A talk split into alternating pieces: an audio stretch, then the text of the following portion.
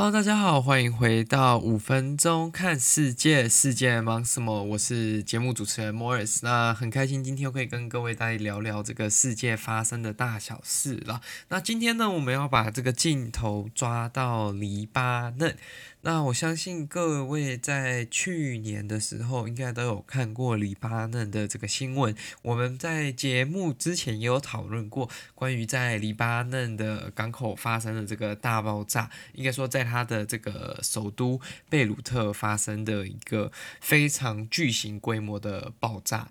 那我们今天要来看到的呢，其实是黎巴嫩的这个能源危机了。那他们目前全国其实是有一个非常大的能源短缺，大部分的问题是在电力。那在一些油的供应上，或者是天然气的供应上，也是有些许的问题。但毕竟他们算是产油国家之一，所以在这方面他们还是。跟电比起来没有那么大的问题了，但是这个缺电的危机其实是一整连串的事件所导致的。它并不是因为单次可能一个发电厂跳电啊，还是某一个东西跳掉，或者是全球呃全国的这个电网发生什么样的问题导致这样的能源短缺，它其实是一连串的连锁反应。那我们今天分享这个新闻来自 BBC 中文，然后那今天呢，我们看到说。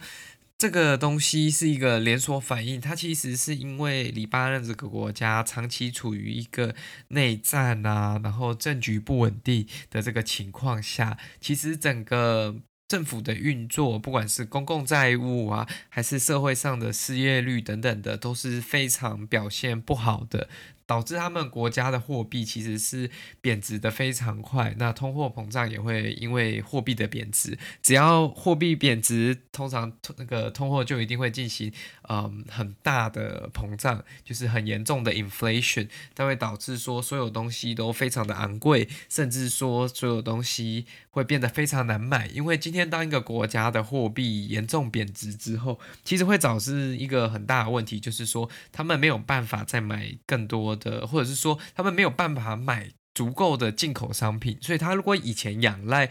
其他国家供应他一些生活用品，供应一些能源的，嗯，raw materials 就是原始原料、原始材料，他会变成说他以前可能用假设啦一百个这个国家货币，他可以买到一桶油。他现在需要用一万个这个国家的货币才可以买到一桶油，就会变成说这个东西会变得非常难购买，而且不一定。人家想卖给你，这也是有可能的嘛。那这个新冠疫情其实就造成他们国家陷入一个更大的危机了。那失业率继续飙高，然后粮食啊，或者是像一些生活用品都非常的短缺。那原本大规模其实要进行的这种疫苗接种，也因为现在的限电跟停电，导致整个就是延后了。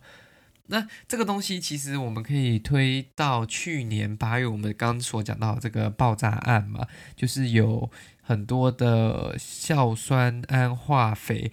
呃，在港口引发的大爆炸，导致了超过两百人死亡，数千人受伤，是一个非常大规模的事件。那这个造成黎巴嫩当局就是事情发生之后就集体辞职，但是新的政府因为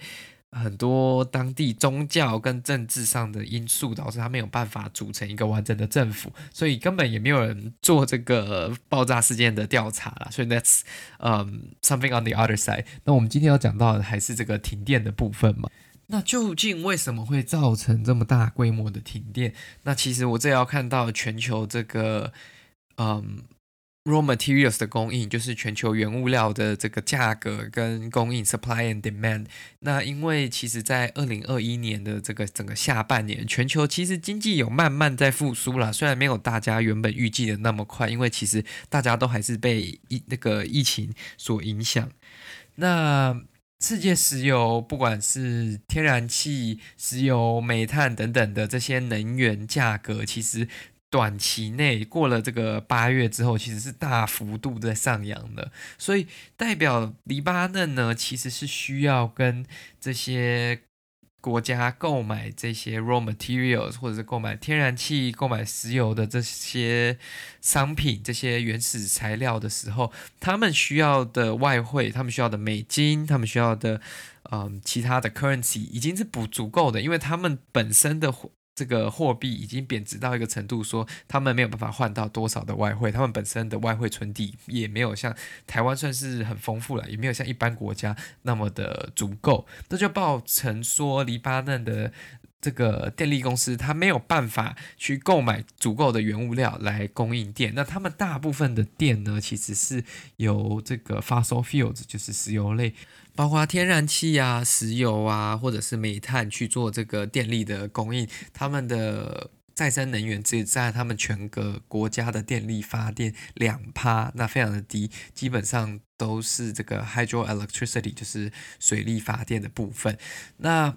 代表他们没有办法购买很多的原物料的时候，不管是刚刚讲到那几项，那就会变成说他们没办法制造足够的电嘛。这还不是整个供应上的问题哦，就是同时间能产生产出多少电，是他们本身原物料就不够的情况下，所以跟台湾的状况其实是差蛮多的。他们是原物料就不够，所以他们其实就已经在这个夏天的时候，把他们这个居民的供电减少到每天只有两到四个小时。但是呢，在最后，就是在十月的时候，他们还是出现了需要全国性停电的这个情况。那这个东西当然会影响到整个国家嘛，包括我们想到的交通、医疗、呃水啊、食品啊，或者是说一些商店的营运，或者是学校，基本上整个社会都会大乱嘛。那在这个全国性的停电之后，黎巴嫩又有一个石油的储存设施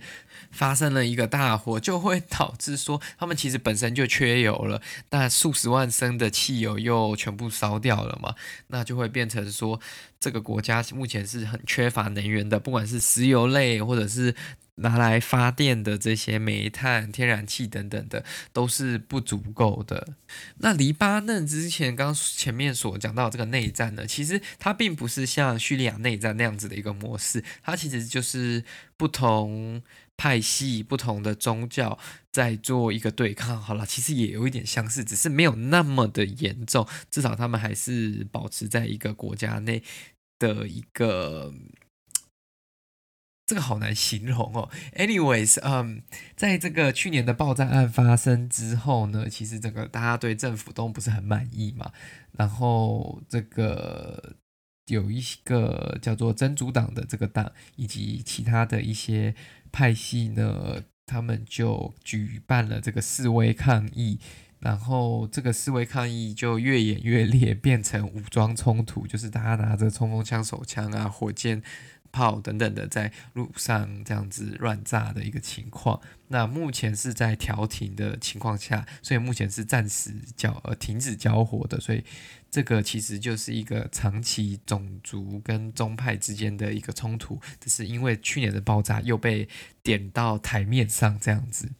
那同时间呢，黎巴嫩其实也承受了很多叙利亚的难民，那因为毕竟叙利亚的状况其实是比这边糟更多的，所以。黎巴嫩在这几年当中，其实变得很有点摧残不堪嘛。它以前其实有点像是中东一个蛮重要的中心，应该是说很多人旅游，或者是说进入中东的时候，进入那个区域的时候，都会变成就要经过那边。那因为战乱冲突以及政府腐败，还有这些民生上的问题等等，它现在已经变得非常的落后了，跟杜拜啊，或者是阿拉伯。呃，联合大公国的城市比起来，它已经是完全不能比较的嘛。